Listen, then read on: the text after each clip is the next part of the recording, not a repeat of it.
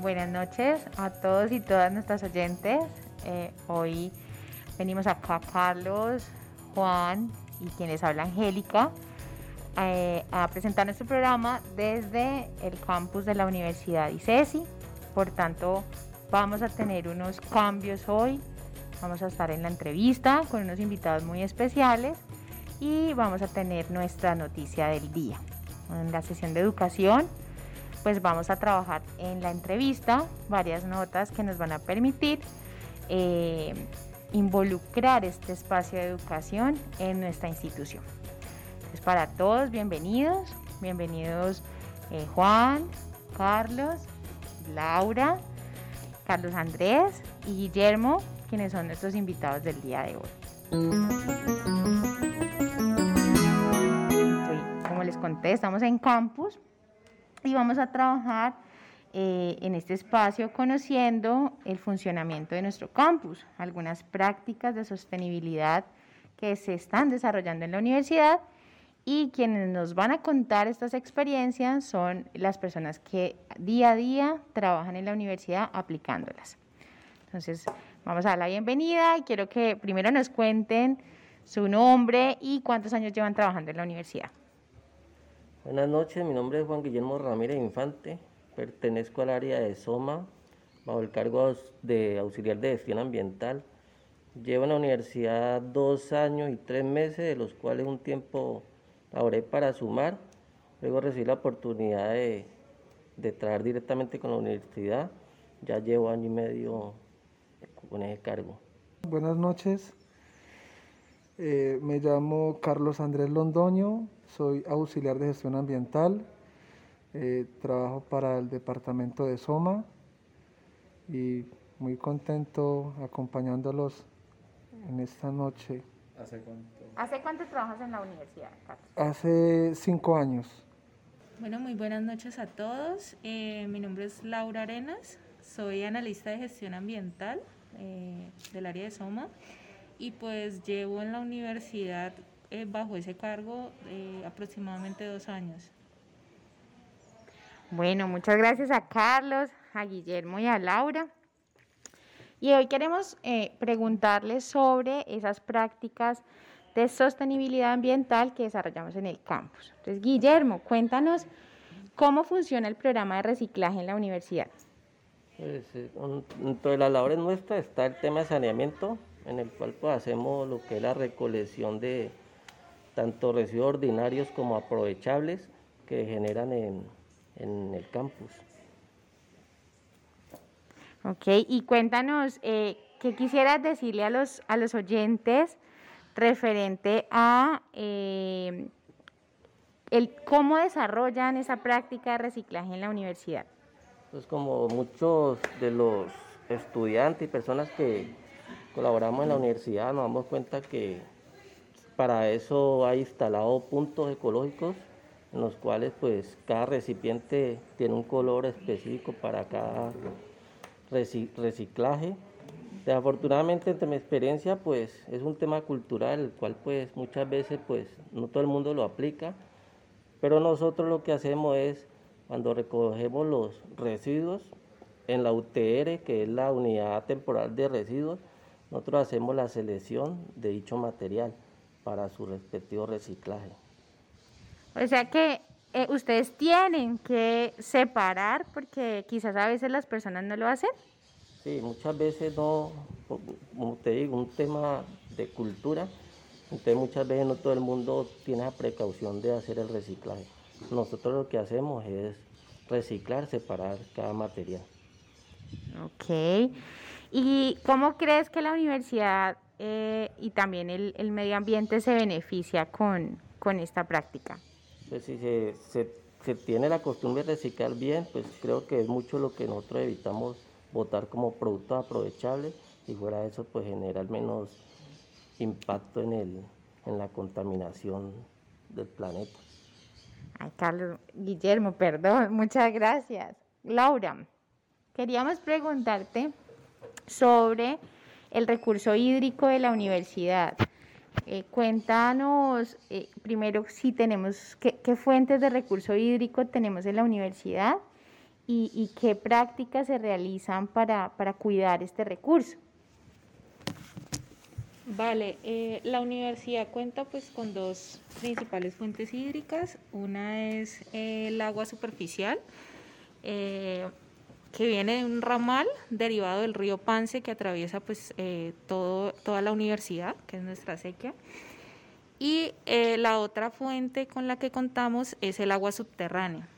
Estas dos fuentes hídricas, pues eh, por supuesto nosotros las hemos eh, concesionado a través de resoluciones ante la autoridad ambiental, donde nos dan pues unos caudales eh, límites pues para poderla usar. Estas dos fuentes pues las empleamos para lo que es consumo de agua potable y también para todas las actividades pues derivadas que se desarrollan pues en el campus, entonces está el tema del aseo y riego de jardines. Eh, para nosotros cuidar este recurso hídrico que es súper importante para nuestra operación, eh, desarrollamos un programa de uso eficiente de ahorro del agua que se llama PUEA. En él nos trazamos unas metas de ahorros y unas actividades que nos permiten llegar a estas metas de ahorro. Eh, entre ellas, entre nombrar algunas importantes, de pronto es el cambio de dispositivos de suministro de agua por unos ahorradores y eh, también está, tenemos un proyecto grande que es la instalación de unos medidores eh, acompañados de un software que nos permiten detectar fugas y nos permiten ver el comportamiento del agua en todo lo que es pues nuestra red hidráulica. Laura, y no sé si, o sea, está aquí pendiente, pero, pero de pronto se nos escapa con la comunidad, eh, digamos, el río, el río Pance, cómo interviene en estas, en estas, eh, estos recursos hídricos que tenemos nosotros y, cuál es nuestro compromiso como institución para cuidarlo. Bueno, eh, son varios los compromisos. lógicamente es cumplir con la resolución, es decir, no exceder el caudal velar por el cuidado eh, de lo que pues atraviesa el campus, pero también es ir fronteras allá, fuera de la universidad. Entonces está todo el tema educativo, eh, de pues involucrar a la comunidad pues para que sepa la importancia de lo que es, aunque sea un pequeño ramal, eh, la importancia de lo que es el río Pance y los beneficios y necesidades que suple este recurso hídrico. Entonces ahí está nuestro compromiso, que es el de educar no solo a nuestra comunidad universitaria, sino también ir fronteras allá y, establecer como relaciones pues con, con el entorno y la comunidad. Gracias, Lau. Bueno, en la universidad hay un proyecto muy bonito desde el año 2012, que es la planta de compostaje en la cual hemos eh, podido darle un nuevo destino a los, residuos vegetales que se generan en nuestro campus por toda la, la actividad de jardinería y le hemos podido eh, pues dar una nueva vida porque antes se estaba enviando a un relleno sanitario. Para eso hoy estamos con Carlos y quería consultarle a Carlos cómo le ha ido trabajando en la planta de compostaje y qué nos puede contar sobre ella. Buenas noches, eh, muy contento de estar acá. La verdad tenemos pues eh, con nosotros eh, los compañeros de gestión ambiental, tenemos la parte también de planta de compostaje, con la ayuda también del el equipo de jardinería, que también nos colabora llevando lo que son palos, hojas secas a un punto de acopio y eso eh, ya después de ahí ya se introduce a la máquina que se llama, la máquina se llama una chipeadora. Entonces ya después de ahí eh, se muele eso, se hacen unos montones y ya después de ahí se pasa a las camas, eh, que sería uno, o sea, hay como, las camas son donde se apila el material. Donde se apila el material, sí, y ya después de ahí se hacen los microorganismos. Los microorganismos se hacen eh, con cebada y miel de purga. Eso tiene un, tiempo para poderlos aplicar. Eh, se aplican y se dejan eh, cuatro semanas. Después de ahí pasa a la siguiente hasta terminar el proceso del abono. Sí, ahí es importante aclararle a los oyentes que los microorganismos los aplicamos para que nos apoyen acelerando el proceso de descomposición de todo el material. Carlos, ¿y qué pasa después cuando, cuando ya acabamos ese proceso de compostaje? Eh, ¿Qué conoces de, de, los resultados o del producto? El producto es muy bueno, eh, inclusive pues aquí hay profesores que han comprado el abono y también sirve mucho para eh, el jardín de la universidad. Eso es un gran eh, apoyo que nosotros aquí mismo en la universidad podamos procesar lo que es el abono. Ay, Carlitos, súper, porque hemos podido, hemos podido ver eh, a nuestros oyentes y nuestras oyentes, han podido escuchar, perdón, que que se realizan varias prácticas al interior de la universidad y qué mejor que las personas que lo desarrollan, que aplican eh, día a día estos procesos nos cuenten sobre el reciclaje, sobre los cuidados que, damos al recurso hídrico y sobre la planta de compostaje. Allí entonces nos quedan varios mensajes. Guillermo nos decía trabajar más en la cultura del reciclaje, para no tener que hacer separación luego en la unidad técnica, sino poder hacer, eh, digamos, este reciclaje desde la fuente. Tenemos todo el tema de educación para el cuidado del recurso hídrico, no solamente al interior de ICESI, sino en nuestra comunidad y el cuidado del río Pance. Y está el compostaje, que son estos materiales que salen de los jardines y se procesan para regresar como abono a nuestros jardines, cerrando allí un ciclo. No sé, Juan, si tú quieres contarnos algo adicional de las prácticas que desarrollamos en la universidad. Bueno, sobre las prácticas, yo quisiera retornar a los muchachos porque ellos son los que, los que lo viven mucho. Y, y es que, pues a los que pronto no conocen a la Universidad ICESI, el campus tiene bastante cobertura vegetal, tiene bastantes zonas verdes y convivimos mucho con la biodiversidad en el campus. Entonces, adicional pues a, todo el tema verde, además tenemos muchas especies, eh, hablando pues de más de 90 especies de aves, aproximadamente 8 especies de mamíferos.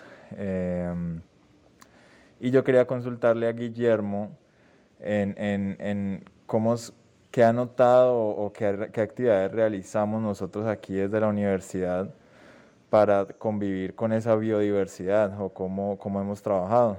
No sé, Guille, yo por lo menos he escuchado el tema que trabajan con aves o con gatos, entonces ahí, ¿qué nos, qué nos puedes contar? Pues referente a este tema, la universidad y nosotros hacemos semanalmente lo que es, es el cambio eh, y lavado de bebederos de los colibríes. También se les aplica alimento a los comederos, eso lo genera la universidad y nosotros lo realizamos tres veces a la semana.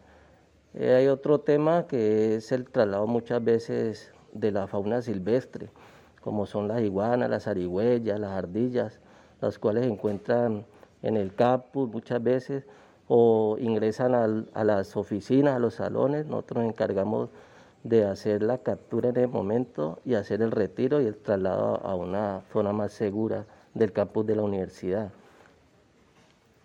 Guille, como, como que ustedes si, si la iguana o la ardilla está en un salón, ¿la regresan a su hábitat? Sí, correcto. Se retira del salón o del área donde se encuentra y se libera en el mismo campus, en una zona ya despejada y más segura para ellos. ¿Y, y has visto bastantes especies? Eh, como que, ¿Qué especies has visto aparte de las iguanas, por ejemplo?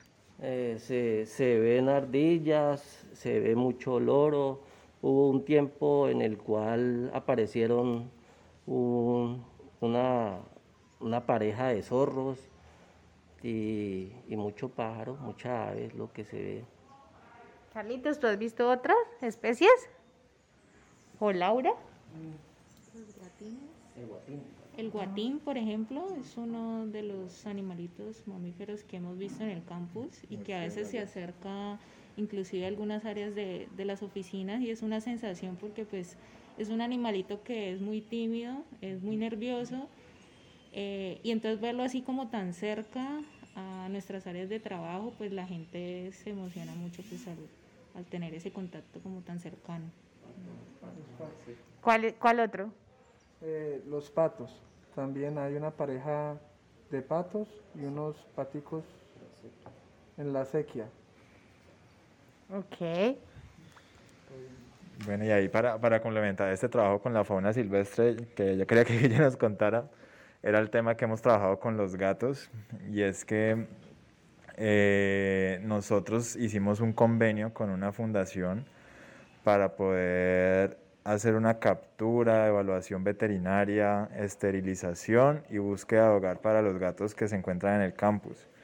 Y pues yo sé que muchos van a decir un poco animalistas de por qué estamos haciendo eso, que qué mal nos hacen los gatos y qué pasó. Lo que pasa es que los gatos en un comienzo quisimos darles un hogar aquí en la universidad, darles alimento, un, un techo, por así decirlo. Y, y tuvimos problemas, tuvimos problemas con, con, los animales, con la fauna silvestre nativa acá del campus, porque ellos son animales cazadores y tienen un instinto pues muy fuerte, que pudimos evidenciar que ni siquiera estando esterilizados se iban a, a, a modificar, por así decirlo. Entonces, los gatos mataban las ardillas, cazaban las iguanas, los lagarticos, eh, cazaban zarigüeyas. Eh, entonces tuvimos que, lograr este convenio, que pues fue, algo difícil de lograr porque pues no son animales que estén en, un peligro o que estén enfermos, entonces ninguna fundación quiere darle como, una prioridad a ellos, pero pues entendieron que, la situación de la universidad era para darle una importancia a otra fauna que es nativa y pues igual se, le, se les hace como todo el proceso y el, seguimiento para que estos gatos terminen en un buen hogar. Eh, el estudio, pues, como ese seguimiento de la, del, de la cacería de los gatos se hizo en, en, acompañamiento con la Facultad de Biología de aquí de la universidad y ellos nos presentaron, pues, cuántos, cuántos individuos habían alcanzado a cazar y, y en consenso con el Consejo Estudiantil y con Rectoría, pues, se, se definió hacer el convenio. Y adicionalmente les quería contar también por el, por el otro lado o la otra cara de, la, de biodiversidad, que es la flora de la universidad, todo, todo el seguimiento y, y, gestión que nosotros hacemos con los árboles. Eh, el equipo de jardinería está capacitado para poder identificar las especies que, que se encuentran en peligro y tenemos asesores expertos en ellos que, que, nos, que nos ayudan pues, a identificar cómo se puede eh, ayudar para que el estado fitosanitario de un árbol mejore y en caso de que ya se requiera hacer una, una tala o algo así porque, porque el árbol se, se murió o está en un estado crítico, nosotros lo que hacemos es una gestión ante la autoridad ambiental, que en nuestro caso es el DACMA, para que ellos puedan hacer también su evaluación y nos puedan decir de qué manera podemos hacer eh, el trámite, qué compensación podemos hacer. Eh, quería completar eh, también retomando el tema de la fauna, nosotros contamos con un proveedor que nos hace la extracción segura de los panales de abejas. Las abejas, como todos sabemos, es eh, pues un animalito muy importante para el tema de proliferar lo que es el polen seguridad y la seguridad alimentaria, eh, para que haya biodiversidad precisamente en lo que es pues la, eh, la flora. Entonces, pues manejamos esa práctica sostenible, que es la protección de estos panales, extracción segura, y lo llevamos hasta un sitio, una apícola, para que eh, la colonia pueda continuar pues con su ciclo natural. Bueno, nuestras oyentes y nuestros oyentes ya creo que hemos llegado como a, al final de esta entrevista. Ahora vamos a escuchar la noticia que nos tiene Carlitos, pero agradecería a nuestros invitados. La verdad, uno aquí se emociona hablando de todo lo que la universidad eh, realiza. Eh, y bueno, espero que les guste, que si tienen alguna sugerencia en nuestras prácticas y, creen que podemos crecer y hacer cosas nuevas, pues nos cuenten, vengan a la oficina de, de salud ocupacional y medio ambiente. Y para... Eh, esas personitas que de pronto tengan alguna, no sé, alguna inquietud específica, eh, pues también nos la comuniquen, ¿cierto? Y bueno, muchas gracias a todos. Carlitos, cuéntanos eh, la noticia que nos tienes para el día de hoy.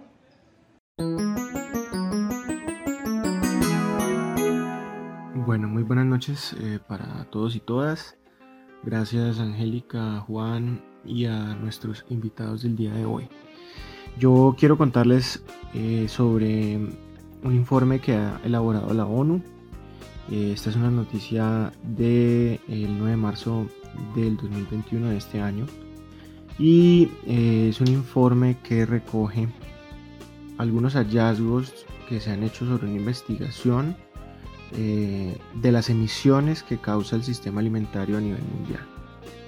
Este informe estima que para el año 2015 se tenía una cifra de, 18 mil millones de toneladas de dióxido de carbono producidas solo por, por eh, digamos, el sector o el sistema alimentario. Eh, esto representa el 34% de las emisiones mundiales. Y pues si bien ha ido disminuyendo, eh, digamos que desde 1990 a hoy, 1990 había una cifra de 44% eh, de las emisiones mundiales ocupaba el 44%, hoy ocupa el 34%, eh, pues es, un, es, una cifra muy preocupante. Si bien ha ido disminuyendo, es muy preocupante. Ellos eh, refieren que dos tercios de estas emisiones del sistema alimentario provienen de la agricultura y especialmente de países en desarrollo. dicen que los principales emisores de este dióxido de carbono eh, causado por el sistema alimentario se encuentran pues, en, países como China, Indonesia, Estados Unidos, Brasil, eh, pues obviamente la Unión Europea y la India. Eh, cosas para resaltar, por ejemplo, solo el envasado de, de, los alimentos causa un 5.4% de las emisiones mundiales de los sistemas alimentarios. Eh, de ese envasado, los, los principales productos que causan este tipo de emisiones son el vino y la cerveza. Eh, entonces, esto, digamos, es, importante reconocerlo porque eh, pues tienen que generarse acciones o generar transformaciones de ciertas cadenas de producción, logística, suministro y envasado para poder hacer una, disminución de esas emisiones. Eh, pero digamos que, la buena noticia es que la ONU, eh, en conjunto con una comisión eh, de cambio climático radicada en Italia, han diseñado una base de datos. Es un estudio que está elaborando el, el, estadista y experto Francesco Tubielo. es una base de datos que va a permitir hacer un seguimiento al sistema, a las emisiones del sistema alimentario. Eh, tiene información desde 1990, es una base de datos que se llama Edgar Food. Y esta base de datos, eh, pues digamos que eh, este comité lo que está haciendo es alimentando esta información constantemente y nos va a permitir o le va a permitir a, nuestra sociedad diseñar medidas de mitigación y vías de transformación hacia eh, pues otros sistemas alimentarios sostenibles. Entonces es una buena noticia que desde la ciencia pues esté haciendo este control, esta medición para que eh, podamos tomar acciones, para que las organizaciones puedan tomar acciones en relación a eh, todas esas cadenas de producción, logística, envasado y otras que, quizás no, no tengamos presente en este momento, pero que hay que intervenir esas cadenas para que las emisiones eh, de dióxido de carbono se reduzcan. Bueno, este ha sido el programa eh, de hoy. Agradecemos a mm, nuestros invitados, a nuestros oyentes y nos vemos eh, la próxima semana para una nueva emisión de ICESI Sostenible.